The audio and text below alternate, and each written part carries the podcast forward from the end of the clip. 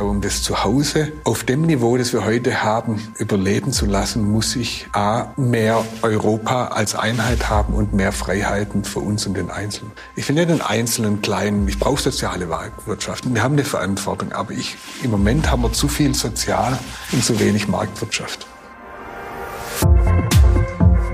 Pioniere wie wir. Der Kehnbaum Herzlich willkommen zur heutigen Folge Pioniere wie wir. In dieser Folge haben wir das Vergnügen, mit einem Mann sprechen zu dürfen, der sowohl eine beeindruckende Karriere als Manager in der Automobilindustrie als auch eine solche als Familienunternehmer bei einem der führenden Filtrationstechnologieunternehmen der Welt hat. Die Rede ist von Thomas Fischer, dem Enkel des Mitgründers Adolf Mann und Vorsitzenden des Aufsichtsrats von Mann und Hummel. In dieser Episode werden wir mit Thomas Fischer über seine einzigartigen Erfahrungen und Perspektiven auf die Branche und den Wirtschaftsstandort Deutschland sprechen.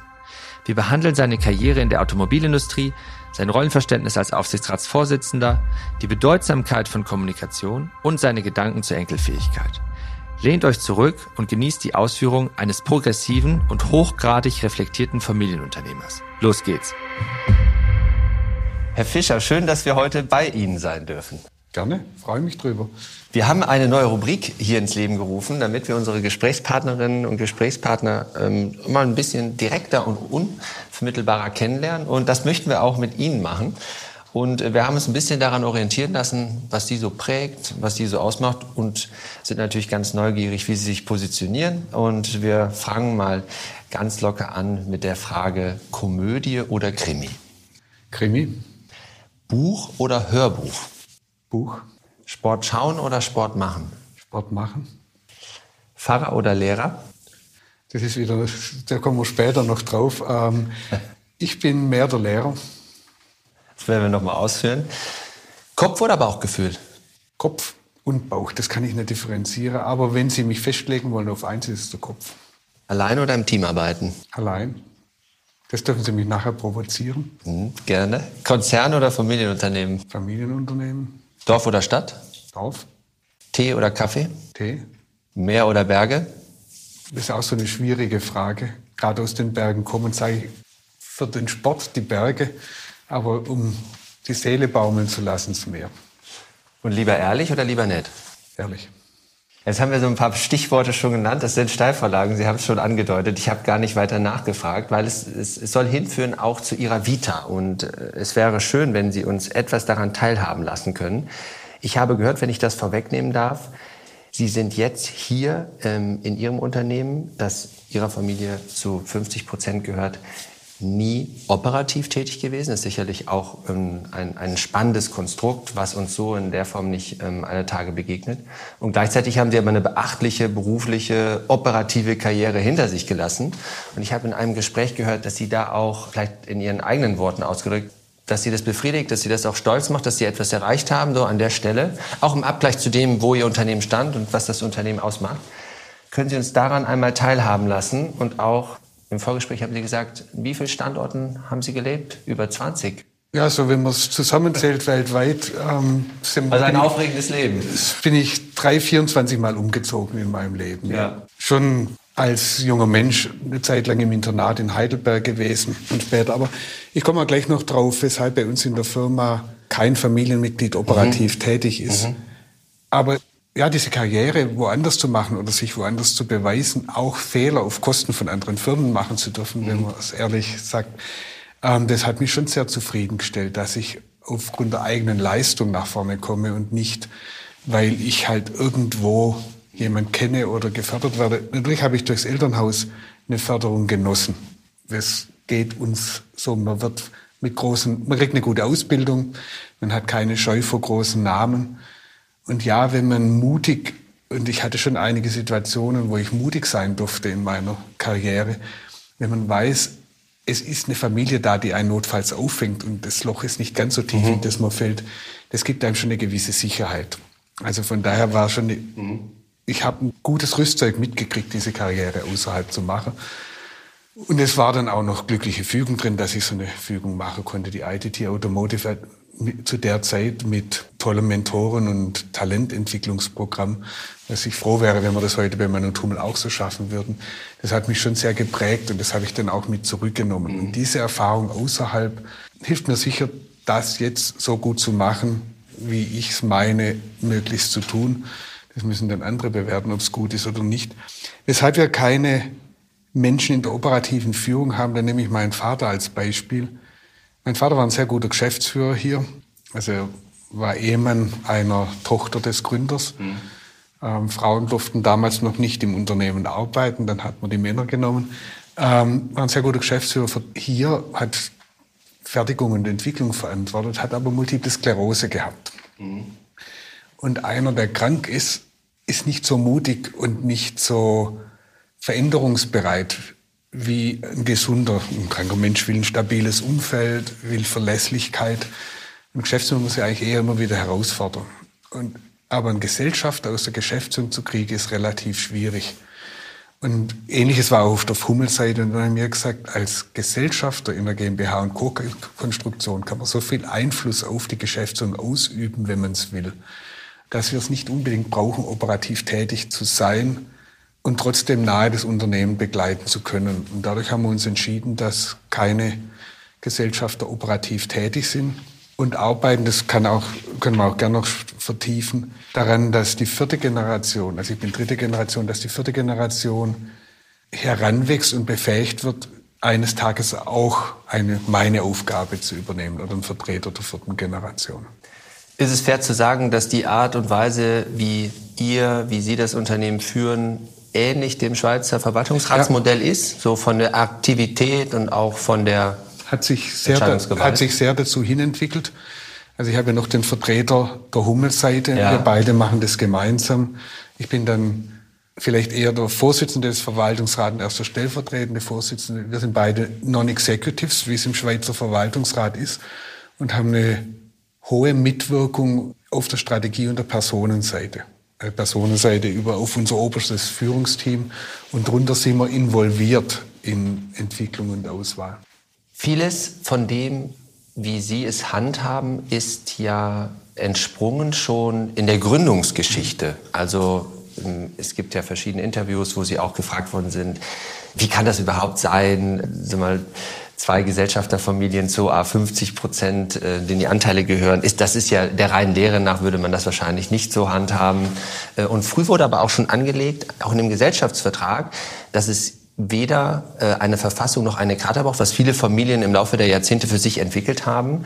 Das heißt, wie bewerten Sie das heute, würde mich interessieren. War das sehr weitsichtig? Ist das irgendwo eine Art Zufallsprodukt gewesen? Wie würden Sie das beschreiben, wenn Sie heute drauf gucken? Was hat die Gründer Väter damals auch getrieben, mit dieser Vision das Unternehmen schon zu entwickeln oder zumindest die Anlage dafür zu setzen? Das war sehr weitsichtig. Also das haben Sie ganz richtig erfasst.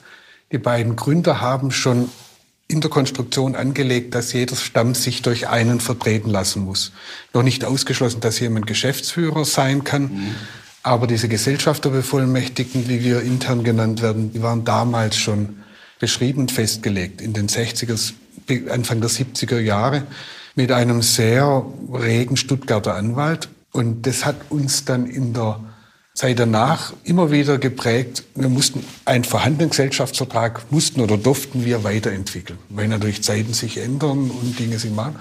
Und da sind wir draufgekommen, dass wir das immer im Gesellschaftsvertrag abbilden, weil es A, sehr verbindlich ist und B, Einstimmigkeit bedarf. Wenn Sie den Gesellschaftsvertrag mhm. ändern, ist es einstimmig. Das macht den Prozess, bis man die Einstimmigkeit hat, vielleicht ein bisschen länger, aber die meisten fühlen sich dann gut abgeholt. Insbesondere jetzt, dritte, vierte Generation hat wesentlich höhere Informations- und Mitwirkungsansprüche, als es die zweite Generation gemacht hat. Die hat gemacht, was der Vater gesagt hat. Mhm. Und das, von daher ist das ein gutes Konstrukt, ähm, das uns aber auch hilft, diese Enkelfähigkeit, wie es Haniel beschreibt, darzustellen, weil die Einbindung erfolgt, weil die Leute mitbekommen, um was es geht. Und dazu noch, das ist so ein Nebensatz, den ich gern mache, Filtration ist auch ein gutes Produkt, da kann man sich auch als Gesellschafter gut dahinter verbergen. Nein, aber wieder zurück, es ist, wir leben das sehr intensiv und 50-50 kann schwierig sein, wenn die Familien nicht gut miteinander auskommen. Wir hatten einmal in den 90er Jahren einen Fall, wo wir einen Mediator brauchten, um zu einer Lösung zu kommen, das kann man sogar ganz offen sagen, da ging es darum, gehen wir an die Börse oder nicht. Damals hieß es, die 50 größten Automobilzulieferer überleben und alle anderen sind weg. Und unser damaliger CEO wollte einen Börsengang um, oder zumindest eine Aktiengesellschaft, um Währung zu haben, um agieren zu können. Wir hätten es mitgetragen, als man es, die Familie Hummel sagte, wir wollen Familienunternehmen bleiben. Wir sind heute hoch dankbar, dass der Mediator sich dafür entschieden hat und wir Familienunternehmen sind, weil der Börsengang wäre wahrscheinlich der Untergang des Unternehmens oder Auf, das Aufgehen des Unternehmens in anderen Konstruktionen gewesen. Aber damals gab es einen großen Konflikt. Das wurde auch nicht ganz sauber gelöst vom Mediator. Und in der Zeit danach, um, das war dann, wo ich langsam anfing, sind wir immer näher wieder aufeinander zugekommen und haben uns eine andere Lösung überlegt. Was können wir machen? Das ist dann der berühmte Münzwurf, der aus der Spieltheorie kommt. Maggie Thatcher hat ihn schon mal gemacht. Weil wenn Sie nur Ihre Position gewinnen können oder 100 Prozent verlieren, und die andere Seite das gleiche Risiko hat und sie weit auseinander liegen, dann ist es ein extremes Risiko. Also sind sie eher bereit zu verhandeln, dass ihr Verlustrisiko nicht so groß wird. Wir haben es allerdings noch nie gebraucht. Hätte es damals dazu kommen können, beim potenziellen ja, IPO? Da hätte es dazu ah. kommen können. Ja. Und das ist auch im Gesellschaftsvertrag so niedergeschrieben? Das, der Münzwurf ist ja. niedergeschrieben, ja. Ah ja, interessant. Und, und Sie haben es gerade schon ein bisschen vorweggenommen, aber wie wichtig ist Ihnen Unabhängigkeit? In der Art und Weise, wie sie operieren können, auch was Größe anbelangt, in dem globalen Wettbewerb, in dem Sie als Unternehmen heute stehen? Ähm, extrem groß. Also wir, wir ändern uns sicher. Vor zehn Jahren hätte ich noch gesagt, wir machen alles selber. Heute wissen wir durchaus, dass wir kollaborieren müssen. Aber das würden wir nicht auf der Ebene der Muttergesfirma machen, sondern bei Tochterfirmen, wo wir in eine neue Technologie gehen oder wir eine Technologie haben, der anderen Marktzugang. Da sind wir offener als früher. Das verändert sich in der Wahrnehmung. Aber sonst für uns als Familienunternehmen sagen wir, ich habe 100 Prozent der Firma gehört. Uns ein bisschen schwanger geht nicht. Ja. Gibt so, das hatte ich irgendwo auch aufgefasst, ähm, so Größen, wo Sie sagen, das ist eben auch wichtig, gesund, damit können wir dann auch operieren. Wir, wir behalten auch die Finanzkraft. Ja, wir müssen natürlich in Forschung und Entwicklung, in Innovation investieren. Wir haben vielleicht Geschäftsbereiche, die stoßen wir auch ab. Wir nehmen wieder andere dazu. Habt ihr da so ein Kennzahlen am Horizont, wie ihr sagt, Mindestumsatzgrößen oder EBIT-Margen? Ja, wir, machen, wir machen natürlich eine Planung, ja. die ist auch relativ transparent. Also unsere Mitarbeiter wissen es alle, auch nach draußen. Mhm. Wir wollen acht Prozent jährlich wachsen, mhm. sowohl organisch wie anorganisch mhm. ähm, durch Zukäufe. Um das zu finanzieren, haben wir so die Standardformel die, wenn Sie jetzt in Ihre Gegend gucken, so ein Kostal oder so, sagt mhm. immer, ich brauche 8% EBIT. Mhm. Also das ist eine Größe, die auch wir haben wollen. Und daraus errechnet sich dann auch ein Rosi, wenn wir so rein die Kennzahlen wollen. Aber 8% Wachstum pro Jahr heißt eigentlich eine Umsatzverdopplung auch alle acht Jahre. Und das ist ein Ziel, das wir schon wollen. Filtration ist ein interessanter Markt. Wir sind Weltmarktführer Filtration und haben vielleicht einen Marktanteil von 5%. Also da ist viel Potenzial da ist Konsolidierungsmöglichkeit. Da kommt dann halt ein großer Druck, der auf Familienunternehmen sowieso lastet. Wir müssen Cash generieren, um die Unabhängigkeit zu bewahren und Akquisitionen machen zu können. Und die Multiples im Filtrationsbereich außerhalb Automotive sind sehr hoch. Mhm. Es ist ein attraktives Produkt, saubere Luft, sauberes Wasser. Da gehen auch Investoren, andere Investoren gern rein. Das war meine Frage. Gibt es eigentlich einen spannenderen Markt, mit spannenderen Markt und mit spannenderes Unternehmen als das Ihrige. Also für mit mich kann ich es mir nicht vorstellen, natürlich. Gibt sicher, es gibt sicher auch andere hochinteressante Märkte. Aber vor allen Dingen vor den Trends der Zeit ja, und den genau. Anforderungen der Zukunft. Ja, nee, deswegen, da sind wir sehr gut da. Wir haben einen tollen Zweck, den kann man auch gut vermitteln. Wir kriegen auch zunehmend Mitarbeiter, die zu uns kommen und sagen, wir kommen zu euch, weil euer Zweck und eure Firmenkultur, und das ist nicht nur in Deutschland, das ist weltweit, uns da eine gewisse Hoffnung gibt. Es gibt natürlich auch andere Bereiche wie Biotechnologie und, und die spannend sind, wo wir ganz am Randbereich mitmachen. Aber Filtration ist super gut und wir lieben es. Wir müssen natürlich immer mit dem Vorwurf leben, was auch stimmt. Wir lösen das Problem nicht. Wir sind nur eine Brückentechnologie, mhm, bis mhm. jemand das Problem gelöst hat. Wenn Sie nehmen, wir bauen diese Feinstaubfilter inzwischen weltweit auf, auf der Straße, um Reifenabrieb und Bremsabrieb sowas zu fangen. Da wird die Technologie vielleicht irgendwann besser, aber bis es soweit ist, braucht man es in Bahnhöfen, wird man es dauerhaft brauchen. Da fängt bei uns an, sich ein Markt zu entwickeln, weil sie haben Stahlrad, Stahlschiene, Stahlbremse. Der Staub hängt da unten drin und die Menschen werden sich bewusster, was sie einatmen. Ja, wie Sie sagen, toll Markt, tolles Produkt. Ist eigentlich auch ihr, ihr, Ihre Marke oder auch der Unternehmensname bei den Menschen bewusster, präsenter geworden durch die äh, Corona-Pandemie und Raumfiltersysteme, die zumindest ich an vielen Stellen wahrgenommen habe? Ist das etwas, was Sie gespürt haben oder ist, war das irrelevant? Doch, wir haben es gespürt. Schon, ne? Also Relevanz ist ein großes Wort. Wir sind sicher ja. keine große Marke wie BMW oder Apple. Aber in der Wahrnehmung ist Mann und Hummel, die vorher eigentlich gar nicht bekannt ja, war. Ja. Unsere Marke war früher Mann Filter. Das mhm. ist das Ersatzgeschäft. Und mhm. früher hat man noch am Auto selber geschraubt. Da kannte jeder den grün-gelben Filter. Das ist jetzt nur noch in Europa bei Spezialisten sind die Mannfilter bekannt. Aber Mann und Tumme als Marke ist was, was anfängt zu tragen. Ja. Ich habe noch eine Nachfrage zu der Art und Weise, wie Sie das Unternehmen führen, was auch die bewusste Entscheidung getroffen worden ist, dass Familienmitglieder nicht operativ tätig werden. Würden sich zu der Aussage hinreißen lassen, angesichts der Welt, in der wir leben, der Geschwindigkeit, die Dynamiken, potenziell, was Sie auch beschrieben haben, geschäftsführende Gesellschafter, die vielleicht Krankheiten erleiden können, in Bezug auf Überlebensfähigkeit, Zukunftsfähigkeit von Unternehmen, dass der Setup mit Fremdmanagement oder Wahlmanagement, wie auch immer wir es taufen, am Ende gar der klügere für Familienunternehmen ist? Kann man das sagen oder geht das zu weit, weil es... Es wäre mir zu absolut zu sagen, der Klügere, aber auf jeden Fall eine sehr gute und zukunftsfähige mhm. Form. Es wird immer wieder andere Möglichkeiten geben und ich kenne tolle Unternehmer, die in der dritten und der vierten Generation ihr Unternehmen mit Leidenschaft und gut führen. Mhm. Da ist gar nichts, da will ich gar nichts dagegen sagen. Aber für Gesellschafterfamilien, die das Unternehmen erhalten wollen und nach vorne bringen wollen und diese hohe Vielfalt auch der Talente unter den Gesellschaftern haben, ist diese Parallelität der Geschäftsführung und der Gesellschafterverantwortung in Form eines, ich nenne es jetzt mal Verwaltungsrats, Schweizer Verwaltungsrats, kann sehr hilfreich sein.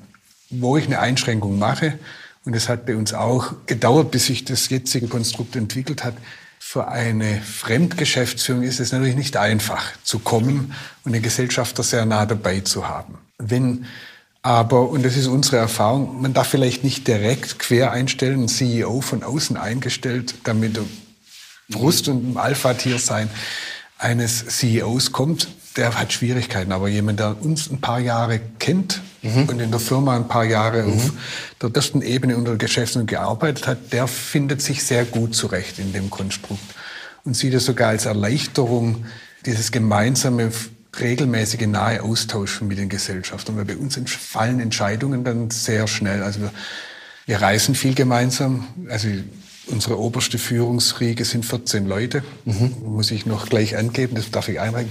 Über 50 Prozent davon sind nicht deutsch oder zumindest haben einen mhm. Herkunft, der nicht aus Deutschland mhm. ist. Mhm.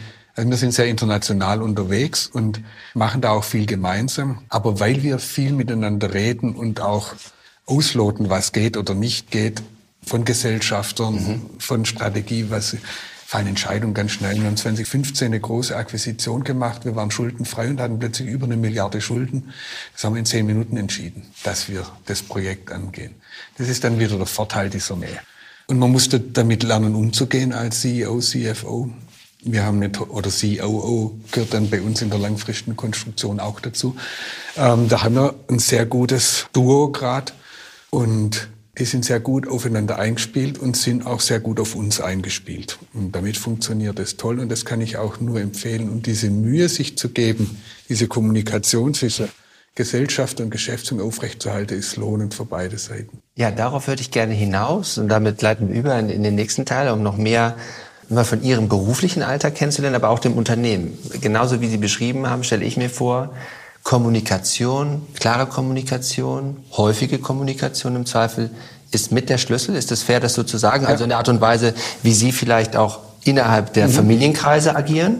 Kommunikation ist A und O, bin ich bei Ihnen. Und in Sport. Ja. Ähm, wie machen Sie das praktisch? Wöchentliche Jour fixes, wie, wie, wie, spielen Sie, wie spielen Sie das aus? Unser CEO ist ein Amerikaner und lebt derzeit noch in Amerika aber er ist drei Wochen pro Monat nicht zu Hause, sondern in mhm. Asien, in Europa ähm, unterwegs. Mit dem habe ich durchaus dann einmal in jeden Sonntag ein Telefonat, mhm. wenn er nicht hier ist. Heute mhm. ist er heute, nur wir haben am Sonntag auch ein Telefonat und er kam gestern an. Da ist es mehr regelmäßig mit unserer CFO, tauschen wir uns auf Zuruf mhm. aus, weil wir nahe beieinander sind mit den Gesellschaftern, haben wir durchaus Regelkommunikationen etabliert, auch mit der vierten Generation, insbesondere um die dann heranzuführen oder mit einer Gruppe von der vierten Generation, die ich sich ausgesucht habe. Ich komme auf einen Punkt, den Sie genannt haben, das ist auch was, was ich erst lernen musste, diese klare Kommunikation. Weil wenn Sie als Gesellschafter kommunizieren, werden sie natürlich beobachtet und jedes Wort wird schneller auf die Goldwaage gelegt und wird auch schnell interpretiert. Und jetzt muss ich ein bisschen Ausflug ins Schwäbische machen. Im Schwäbischen sagt man, man könnte oder man sollte oder vielleicht müsste man. Das heißt, man muss und vorgestern. Aber das klar zu kommunizieren, also da musste ich, äh, habe ich viel Training bei meinem CEO und meiner CFO gekommen und auch deren Vorgängern, so klar Position zu beziehen, dass es auch für die andere Seite eindeutig und verständlich ist. Eine Besonderheit gibt es ja auch noch, die haben wir jetzt gar nicht stärker ausgeführt, aber Sie vertreten ja den, ein sprechen Sie von Stämmen in der, Im in der Moment sprechen wir von Stämmen, ja. Sie stammen auch aus der Familie, aber die andere Familie lässt sich nicht von einem Familienmitglied, sondern nochmal von einem externen ja, vertreten. Ja. Und Sie beide sind auch in einem regelmäßigen Austausch. Ständig. Ständig. Also ähm, wir haben hier ein Family Office, nennen wir es mal. Ja. Ähm, wir treffen uns mindestens einmal die Woche. Ah, ja. Ähm, so kommt er rein oder ich bin hier, ah, weil ja. ich nicht gerade reise. Die Familie Hummel hatte, macht es einfach, weil sie derzeit keinen hat, mhm. der mhm. diese Aufgabe und die Verantwortung übernehmen will. Und dann findet man, das ist für mich durchaus hilfreich, jemand von extern zu haben, mhm. weil die Gefahr ist immer groß, dass man betriebsblind wird. Ich mache ja. das jetzt seit also die Funktion seit 23 Jahren. Und das Ego ist natürlich, wächst ja auch mit der Zeit und so. Da schadet es gar nicht, jemanden zu haben, der die gleiche Rechte hat. Und im Zusammenspiel, ja, ein Gesellschafter ist immer ein bisschen näher dran und wird ein bisschen mehr wahrgenommen. Aber die andere Seite ist genauso stark. Und von daher ist es ein sehr wohltuend disziplinierendes Verhältnis. Und Sie müssen sich ja auch immer wieder zur Wahl stellen, ja. richtig? Alle fünf Jahre? Alle fünf Jahre. Alle fünf Jahre, ja. Wieder zur Wahl. Ja. Spannend. Es gibt nichts Schwierigeres als die eigenen Geschwister und die Söhne insbesondere, die einen kritisch beobachten. Ja. und äh, an der Stelle auch, Sie machen Familientage mit allen Mitgliedern, also mhm. der aktuellen ja. und der nächsten Generation, ja. treffen sich da regelmäßig? Regelmäßig. Die vierte Generation kriegt zunehmend, und es fängt auch an, zunehmend das selber zu gestalten, mhm. Veranstaltungen für sich selber. Mhm. Weil da sind sie selbstbewusst genug zu sagen, wir müssen später die Firma weiterführen. Und wir werden es nicht so machen, wie ihr es heute macht. Oder das wissen wir noch nicht, ob wir es so machen, wie ihr es macht. Oder wie wir es, ob wir das anders gestalten mhm. wollen. Die haben jetzt eine sehr schöne, für mich intelligente Konstruktion gewählt. Wir haben 21 Gesellschafter auf der, in der vierten Generation die alle sehr interessiert sind, aber alle auch ihr eigenes Leben leben. Wir schütten nicht übermäßig viel aus, weil der schöne Gesellschaftszweck verlangt auch, dass wir Innenfinanzierungskraft erhalten. Mhm. Von daher sind die alle sehr gut beschäftigt und nicht jeder ist in der Lage, ein Unternehmen zu führen. Da gibt's Ärzte und da gibt's mhm. ähm, Ethnologen und da gibt's also wunderbare Berufsarchitekten, Berufe mit sehr viel Wissen und gesunder Menschenverstand, aber so eine knapp fünf Milliarden Laden macht dann schon dem einen oder anderen Respekt. So. Also die haben sich aus den 21 ein kleines Gremium gewählt, mhm. das zwischen ihnen mhm. und uns Bevollmächtigten steht. Und die, diese, das kleine Gremium wird sehr stark schon eingebunden in strategische Entscheidungen, in wir haben eine Sitzung, wo die Planung des nächsten Jahres diskutiert und verabschiedet wird und nehmen sie teil. Wir haben einmal im Jahr ein Offside mit unserer Führungsmannschaft, da mhm. dürfen sie teilnehmen. Also wir versuchen einen Weg zu finden, wie die selber ihre Zukunft und ihr Verhältnis zu Mann und Tummel gestalten können. Immer in der Maßgabe oder im Verständnis, dass sie Treuhänder für die nächste Generation sind, so wie das auch wir waren, ähm, aber dass sie ihr eigenes Ding machen dürfen. Natürlich, das habe ich auch, glaube ich, schon mal woanders gesagt, meine Söhne sagen dann mit einem breiten Grinsen im Gesicht, wir machen auch deshalb alleine, weil du willst bloß, uns bloß manipulieren, was ja auch durchaus stimmt. Ja, kann man sich ja manchmal gar nicht verschützen. Ne? Nee, nee, nee. Man hat seine Überzeugungen, die man gern weitertragen will. Ja. Wenn wir nochmal auf das Unternehmen zu sprechen kommen, können Sie uns da nochmal daran teilhaben lassen? Und mich würde auch interessieren, Sie sind ja in verschiedenen Segmenten unterwegs. Wir haben das eben kurz angerissen.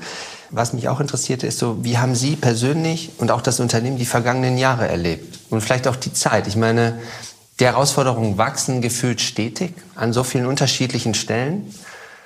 Und im Prinzip ist das das neue Normal, wenn wir ehrlich sind. Also es passiert so viel Unvorhergesehenes, was wir eine Zeit lang mit VUCA beschrieben haben. Mhm. Also breitet sich wirklich auch noch immer schneller aus. Was bedeutete das für das Unternehmen in der Phase, aber auch für Sie persönlich, wenn Sie das teilen möchten? Und damit auch in Bezug auf die Geschäfte und vielleicht auch unterschiedliche Dynamiken. Sind global aufgestellt. Wie, wie schauen Sie so auf diesen also erinnern Sie mich, dass ich nachher nochmal aufs Globale komme. Das ist für uns ein ganz wesentliches zukunftsführendes Element. Ja, es wird alles volatiler oder nennen wir es VUCA und es wird das neue Normal. Das ist eine große Herausforderung uns von heute nach vorne, mhm. weil im Moment gerade oder letztes Jahr wieder der nächste Nackenschlag oder wieder was ja. da kam dann schon die Stimmung aus. Wäre mal schön, wenn wir drei Monate Ruhe haben könnten. Ja. Und wir wissen, dass wir die Ruhe nicht haben werden. Also müssen wir uns und unsere Prozesse und unsere Mannschaften und insbesondere auch, wie wir führen und kommunizieren, dahingehend ändern, dass man mit solchen Situationen gut umgehen kann. Covid selber und was alles hinterher kam, Lieferketten und sonst was, war für mich eine wunderbare Erfahrung. Jetzt muss ich das wunderbar erklären. Natürlich, wir sind am Anfang nahezu nicht panisch gewesen, aber es war schon Druck. Wir haben 80 Prozent Umsatz verloren in den ersten Monaten. Nicht wissen, wie das weitergeht ist natürlich erstmal hohe Unsicherheit. Aber das Unternehmen und die Führungskräfte bis hin auch zum letzten Werker haben unheimlich schnell geschaltet und proaktiv nach vorne die Situation beherrschen gelernt. Also da war wenig Ängste dran, dass wir es nicht hinkriegen. Und dann ist natürlich alles schnell besser geworden und wir haben auch manche Dinge ganz gut gemacht. Aber der Zusammenhalt in der Firma war für mich sensationell. Wir haben auch nie Mitarbeiter nach Hause geschickt. Klar, wenn Regelungen waren in einer Region oder einem Land, dass jemand von zu Hause arbeiten musste. In China haben wir erst letztes Jahr die ganze, nicht die Arbeiter, wir sind immer ein fertigendes Unternehmen. Also es hat uns immer geprägt. Wir müssen unseren Kunden zufriedenstellen. Wir hatten in China Mitarbeiter, die 70 Tage im Werk übernachtet haben, um unsere Teile rauszukriegen. Aber ins, in, in jeder Summe, die Leute haben unglaublich gut und ich ich tue mir gerade schwer, ein anderes Wort zu finden. Mitmachen ist das falsche Wort, weil sie es selber gemacht haben. Aber das war eine tolle Erfahrung. Angefangen hier bei unserer Führungsmannschaft. Mhm. Und da habe mhm. ich, ähm, es war nicht immer, glaube ich, ganz Covid-konform, waren unsere obersten fünf bis zwanzig, je nachdem, die hier waren. Wir haben jeden Abend hier ein Glas Wein getrunken oder zusammen was gegessen. Da gab es Tränen, Lachen, Schreien. Wir haben also durchaus Formen gefunden, wie man mhm. die Spannung auch abreagieren kann. Das war für mich dann auch wieder eine tolle Erfahrung. Mhm. mhm. Ähm, aber wir haben die Firma zukunftsfähiger gemacht. Mhm. Nicht in dahin, dass man den Life Science Bereich, Sie haben ja vorher gesagt, es gibt das Bewusstsein für Filtration mhm. oder mhm. gute Luft ist gestiegen. Auch Automotive bietet uns eine sehr, sehr gute Zukunft. Als Sie reinkommen sind, haben Sie unten diese mhm. Exponate gesehen. Das ist heute für eine Veranstaltung, wo wir zeigen, was wir an zukunftsfähigen für die Mobilität zur Verfügung stellen. Aber was, und es kam vorher auch bei Ihrer Frage durch, dass man ein Tunnel ja eigentlich wahrgenommener worden ist. Das ist uns in diesen Jahren sehr bewusst geworden, was für ein tolles Produkt und was eine tolle Lösung wir vom Menschen haben. Das, das hat uns sehr geholfen. Also wir sind besser jetzt als Firma aufgestellt als vorher. Gibt es Segmente, auf die ihr euch jetzt besonders stürzen wollt oder vielleicht neue, die ihr aufmachen wollt? Also wir haben eins zugemacht, wir waren bisher sehr stark in Saugrohren und Kunststoffteilen für Verbrennermotoren, mhm. die auch weiterhin ein Potenzial haben. Der mhm. Käufer mhm. ähm, wird eine Zukunft draus gestalten oder weil das auch mit anderem verbindet, noch eine bessere Zukunft. Wir konzentrieren uns wieder noch stärker auf Filtration. Mhm. Das ist ein Wandel, den wir immer mal wieder haben, dass wir uns ein bisschen zurechtrütteln. Und eigentlich unser Kern ist Filtration und das werden wir ausbauen. Und wir werden weiterhin im Mobilitätsbereich steigen. Wir haben für alle Antriebsformen, und es werden alle Antriebsformen bestehen bleiben, also nicht nur batterieelektrisch da sein, haben wir Lösungen, die zunehmend auch mit Intelligenz versehen werden, mhm. Um Energieeffizienz zu erzeugen. Aber wir wollen natürlich sehr stark in den Bereich, was wir als saubere Luft und sauberes Wasser subsumieren. Und das ist von der Gebäudeluft, die gesäubert werden kann, bis zur Unterstützung ja, machen wir ein einfaches Beispiel. Wenn Sie künstliche Elektroauto tanken an, den, an diesen Säulen, ja. Ist ein Filter drin, weil da wird Luft reingesaugt, um zu kühlen und das muss, äh, muss auch gefiltert werden. Ja. Also so ganz kleine Sachen ja.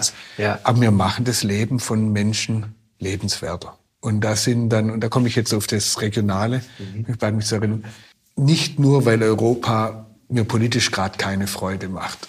Also was hier passiert, ich weiß es nicht. Das ist ja gleich nochmal aus. Genau, das, das, das, das ihr, ihr Lächeln sagt mir, das waren Elfmeter, aber den wollte ich auch bewusst legen. aber ähm, Wachstum, Bevölkerungswachstum und Wachstum ist in Asien und Afrika viel stärker als bei uns. Schon China wird schwierig, weil die auch eine zurückgehende Bevölkerung haben.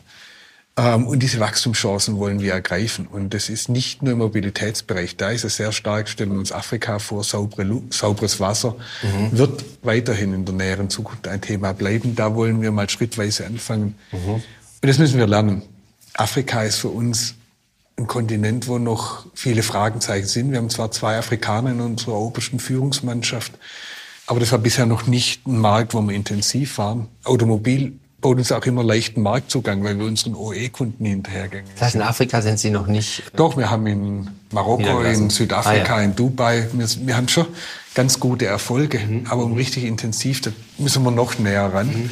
Ähm, das werden wir auch schaffen, aber es ist eine schöne neue Herausforderung. Also von daher wird unser Geschäft noch zunehmend internationaler werden. Wir hatten das eingangs und wir wollten das am Ende nochmal mit aufnehmen und dann leiten wir über zu den politischen Rahmenbedingungen. Sie haben gesagt, Sie füllen aktuell etwa fünf Prozent von dem Filtrationsmarkt aus. Habe ich das so richtig das wiedergegeben? Ja, also ich meine, genau. es gibt ja verschiedene Segmente. Gibt es denn, wer sind denn Ihre größten Wettbewerber und Player auch in der Verknüpfung dieser verschiedenen Segmente? Oder gibt es da reinrassige Player, die dann aber in den das jeweiligen Segmenten ja, deutlich ähm, größer sind? Es gibt durchaus im Automobilsektor mhm. amerikanische Firmen wie Donaldson oder mhm. Parker Filtration, also Parker als mhm. Gesamtkonzern, die haben Filtration-Tochter. Hier ist Male ein durchaus potenter Wettbewerber für Mobilitätslösungen. Die Japaner haben dann auch noch mhm. sehr erfolgreiche Firmen, die dann in den japanischen Gebieten erfolgreich unterwegs sind. Im Life Science Bereich wird es dann oft kleinteiliger. Mhm. Da gibt es eine große schwedische Firma, mhm.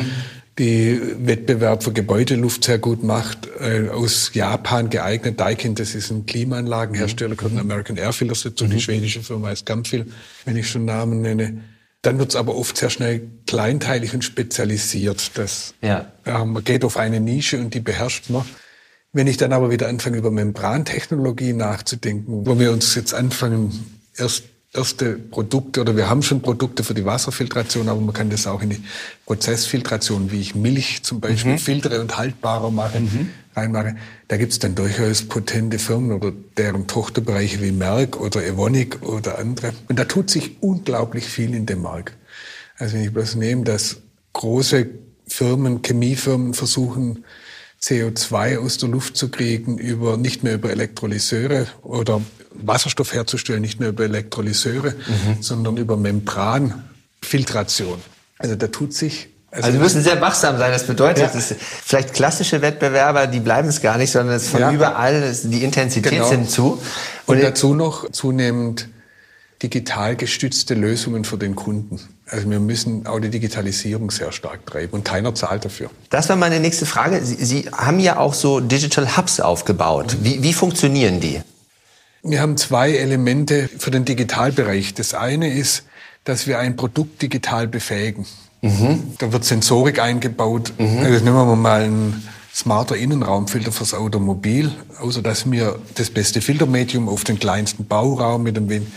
Aber wir können durchaus durch die Form, wie gefiltert wird, wenn draußen die Luft sauber ist, wird, muss weniger gefiltert werden, als wenn Pollen durch die Luft fliegen können wir die Reichweite des Fahrzeuges durchaus um 10 Prozent des batterieelektrischen Fahrzeugs um 10 Prozent erhöhen. Und das ist natürlich ein riesen geldwerter Vorteil. Dazu, je länger ich die Luft im Fahrzeuginnenraum nicht austauschen muss, also den CO2-Level auf einem gewissen Niveau halten kann, da fallen uns gerade Methoden ein, dann muss ich keine frische Luft zuführen, dann muss ich nicht kühlen und muss aha, nicht heizen. Aha. Auch wieder eine Reichweitenverlängerung. Mhm. Und damit ein Produkt das über die Energieeffizienz batterieelektrische Fahrzeuge oder Brennstoffzellenfahrzeuge wieder hochinteressant macht, wobei das auch in der Verbrennerfahrzeuge gehen wird. Das ist auch mit digital oder nehmen wir mal in China einen Filter so auszustatten, dass wir erkennen, ob das der Diesel sehr mit Wasser versetzt ist, was halt in manchen armen Regionen passiert. Das hilft dann wieder im Fahrzeug oder dem Motorenhersteller, weil wenn der Verbrennungsprozess der Diesel viel Wasser drin hat, ist er nicht mehr mhm. kontrollierbar und dann geht das mhm. Teil schnell kaputt. Also auf dieser Kundenseite, sowohl im Automobil wie auch in der Gebäudeluft, wenn Sie wissen, jetzt muss ich mehr filtern, um die saubere Luft auf einem gewissen Niveau zu halten, oder den Filter austauschen, weil er sonst zu alt wird und zu viel Widerstand bietet im Filtrationsprozess, dann sind wir wieder bei Energieeffizienz. Und im Moment geht alles rund um Energie und damit auch um Klima. Und das macht die digitale Seite schon spannend. Aber das ist das Digitale auf der, auf mhm. der Problemlösung. Mhm. Und wir arbeiten dann auch mit einem Baumaschinenhersteller, wann mhm. tauscht er den Filter oder ich garantiere die, die Funktionsfähigkeit des Motors. Aber diese digitale Seite, da komme ich, ich habe den Hub und nicht vergessen. Wir haben erst mal in Singapur aufgefangen, wo wir genau diese Produktseite gemacht haben. Firmware und Software mhm. für Produkte, mhm. die wir in den Markt bringen wollen, um neue Geschäftsmodelle zu entwickeln. Aber wir erkennen zunehmend, dass wir auch digital Prozesse im Unternehmen digital abbilden müssen. Bei HR abgefangen, angefangen bis sonst was. Wir haben ein großes Shared Service Center.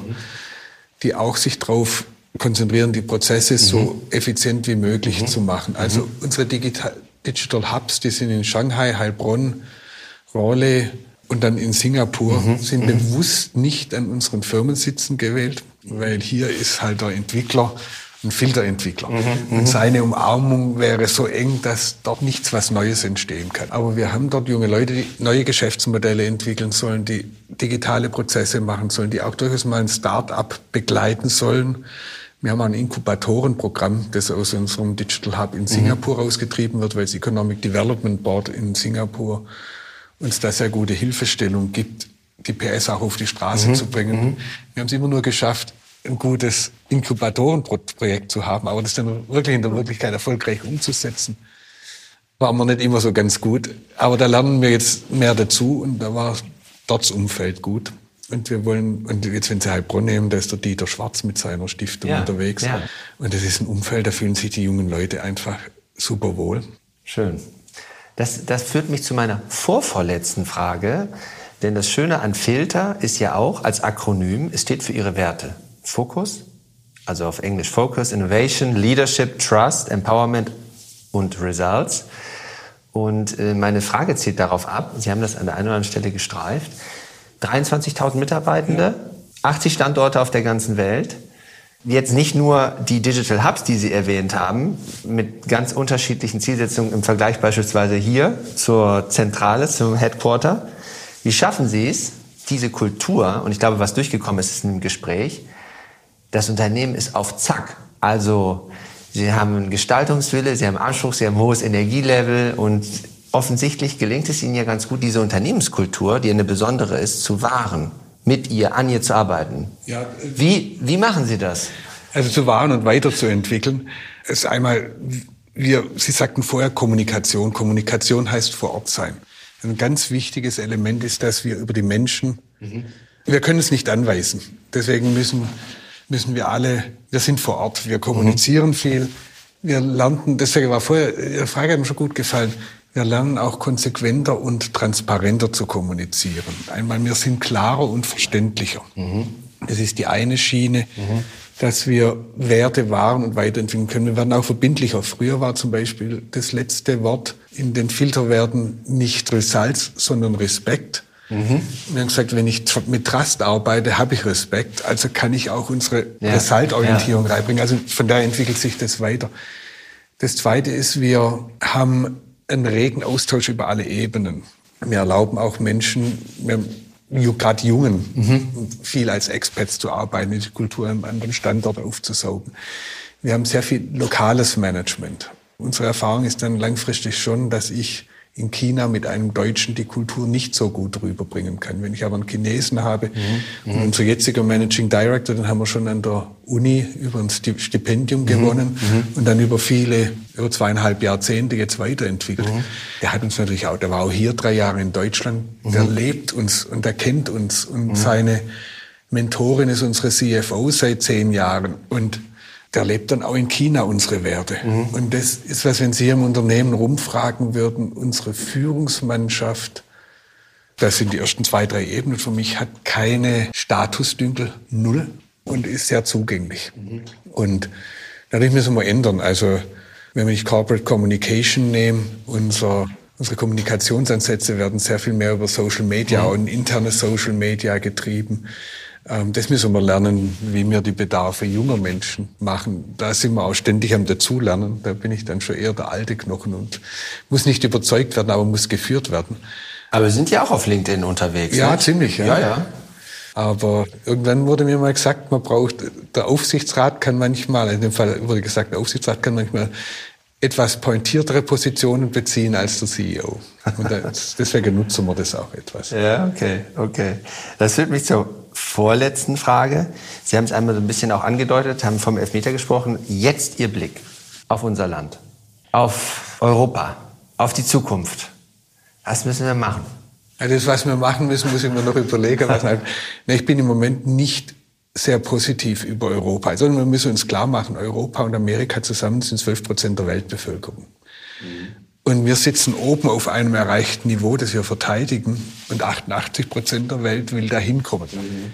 Ähm, andere Kulturen sind auch gut. Die zehn Gebote gibt es auch in anderen Kulturen. Das ist nicht nur ein europäisches, abendländisches Modell, und wenn wir unsere Gesellschaft nicht weiterentwickeln und unser gesellschaftliches Modell, dann sind wir nicht mehr vorbildhaft. Und weshalb soll dann einer Europa oder Amerika als Leitbild dieser Welt nehmen? Und China hat durchaus berechtigt auch einen Anspruch oder in Afrika wird auch Anspruch entstehen oder in Indien eine wichtige Position in dieser Welt wahrzuhaben. Und deswegen, wir müssen lernen, für uns fremden Kulturen zu akzeptieren und mit ihnen zu arbeiten. Und wir müssen insbesondere hier in Europa Ah, das hat sich jetzt ja in, mit Ukraine-Krieg bewahrheitet. Das enge Zusammenstehen schadet gar nichts. Aber wir haben ähm, zwei Dinge, die ich sehr kritisiere. Wir sind immer noch viel zu sehr regional fokussiert. Wir brauchen das eine starke Europa. Vor zehn Jahren hätte ich auch anders geredet. Das sind also durchaus Weiterentwicklungen.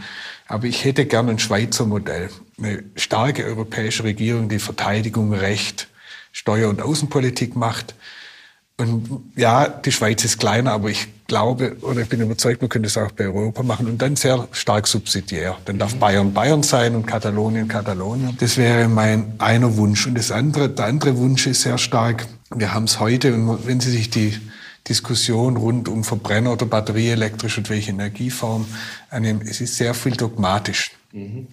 Und ich habe kein Problem damit, dass jemand ein politisches Ziel hat und sagt, ich will den Individualverkehr aus der Stadt haben. Das muss nicht mein Ziel sein, aber das akzeptiere ich. Da ist die gewählte Regierung, kann dieses Ziel haben. Aber den Weg, wie ich dorthin komme, den soll die Regierung bitte nicht auch noch vorschreiben. Mhm. Da kann man uns schon was zutrauen, dass wir einfallsreich sind und es dann auch umsetzen. Aber was heute passiert, das nicht nur Ziel, sondern Weg festgelegt hat, macht uns blind und tut unsere ganze Innovationsfähigkeit, die wir haben, eigentlich lahmlegen. Und da versteige ich mich auch ganz gern wenn immer gesagt wird, wir sind so eine freiheitlich abendländische Ordnung. Ich werde immer mehr eingeschränkt in meinem Handeln, in meinem Sprechen, in meinem Denken. Da kann ich doch genauso gut nach China gehen. Ich überziehe jetzt ganz bewusst, das muss ich jetzt auch sehen, ähm, was nachher jemand, unsere Pressemenschen sagen, ob sie das mögen. Aber nein, wieder zurück. Ähm, ich bin im mein Denken. Es geht ja um die Tendenzen. Genau. Die und wir sind, ich bin Europäer, ich bin hier sehr zufrieden, auch wenn ich Asien liebe und mir durchaus vorstellen könnte, monateweise in Asien zu leben. Aber wir sind hier geprägt und hier zu Hause. Aber um das Zuhause auf dem Niveau, das wir heute haben, überleben zu lassen, muss ich A, mehr Europa als Einheit haben und mehr Freiheiten für uns und den Einzelnen. Ich will nicht den einzelnen kleinen, ich brauche soziale Marktwirtschaft. Ich will, wir müssen, wir haben eine Verantwortung, aber ich, im Moment haben wir zu viel Sozial und zu wenig Marktwirtschaft. Das führt zur letzten Frage. Vielleicht stecken da ja politische Ambitionen drin. Äh, verraten Sie uns noch etwas, was Sie noch niemandem verraten haben. Das eine habe ich schon mal erzählt. Ich sage Ihnen zwei Sachen. Aber die politischen Ambitionen, ich muss dazu sagen, ich bin etwas FDP, DVP geprägt. Meine Stiefgroßmutter hat die DVP nach dem Zweiten Weltkrieg hier in Württemberg mitgegründet und war im Parlament. Aber meine politische Karriere war ganz schnell zu Ende, ähm, als ich in Lüdenscheid oder in Schalksmühle mich mal mit der FDP dort unterhielt, ob ich nicht irgendwo ein bisschen mitmachen könnte. Und mir bedeutet wurde, Herr Fischer, hören Sie auf, Sie brauchen bei uns nicht reden. was habe ich Falsches gesagt? Nichts Falsches, sie versteht keiner. Also mein Schwäbisch war im bergischen Raum oder im sauerländischen Raum jetzt nicht so karrierefördernd. Ähm, nee, das ist tatsächlich, ich, aber das ist jetzt nicht... Wir hätten uns über Sie gefreut in Gummersbach, ja. aber das soll, ähm, Politik für uns, wir müssen mehr machen politisch. Ich antworte immer noch auf Ihre Frage, von was ich träumen würde. Aber, und auch Unternehmer müssen mehr Stimme machen. Aber dazu muss diese Quereinstiegsfähigkeit ermöglicht werden. Also ich will, und es soll jetzt keine Herabwürdigung der Menschen, die vor Ort sind, in den Parteien sein. Aber ich kann nicht so viel Zeit in meiner Funktion heute in der Gemeinde stecken, bis ich dann diesen Weg geschafft habe, auf ein Mandat zu kriegen, wo ich eine Verantwortung haben kann. Nee, mein Traum ist ein bisschen, und das ist nicht nur für Deutschland, ich habe vorher Dieter Schwarz in Heilbronn erwähnt, ich finde Hasso Plattner, ich würde gerne mal so ein paar Leuchtturmprojekte irgendwo starten können mit dieser gleichen Inbrunst. Und das muss nicht immer dieses, klar, die haben auch viel Vermögen zur Verfügung, das sie schieben können, aber es gibt so viele willige Menschen, auch willige Unternehmer. Und da mal so eine schöne Idee zu haben, wo man richtig einen Leuchtturm draus machen kann, das wird mir schon gut gefallen. Es könnte keine schöneren Schlussworte geben. Ganz herzlichen Dank, dass wir heute bei Ihnen sein durften. Ich habe mich gefreut und gerne wieder.